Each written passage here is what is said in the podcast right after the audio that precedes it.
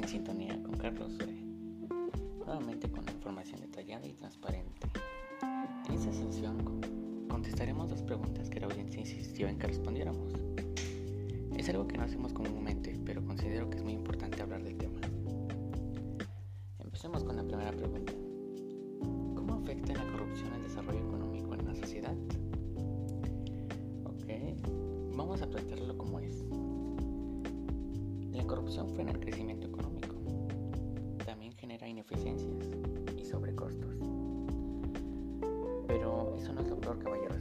Lo más triste es que genera obras mal diseñadas, mal construidas, por el presupuesto tres veces mayor o hasta más, dependiendo del nivel de corrupción.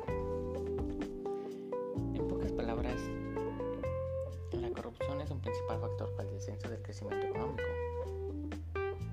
Cabe mencionar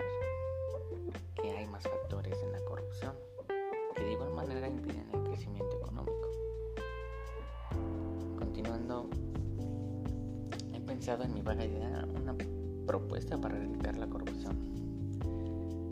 Primeramente empezaría con una capacitación a las autoridades de esta forma. Tendríamos un control y sobre todo motivaríamos a los ciudadanos a tener una cultura general de honradez.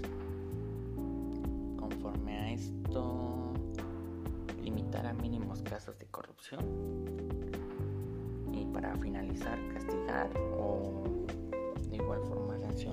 aquella persona que lo promueva o lo ejerza.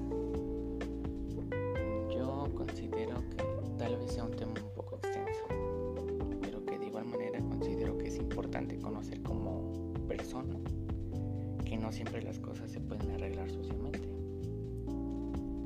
Y con esto finalizo mi transmisión.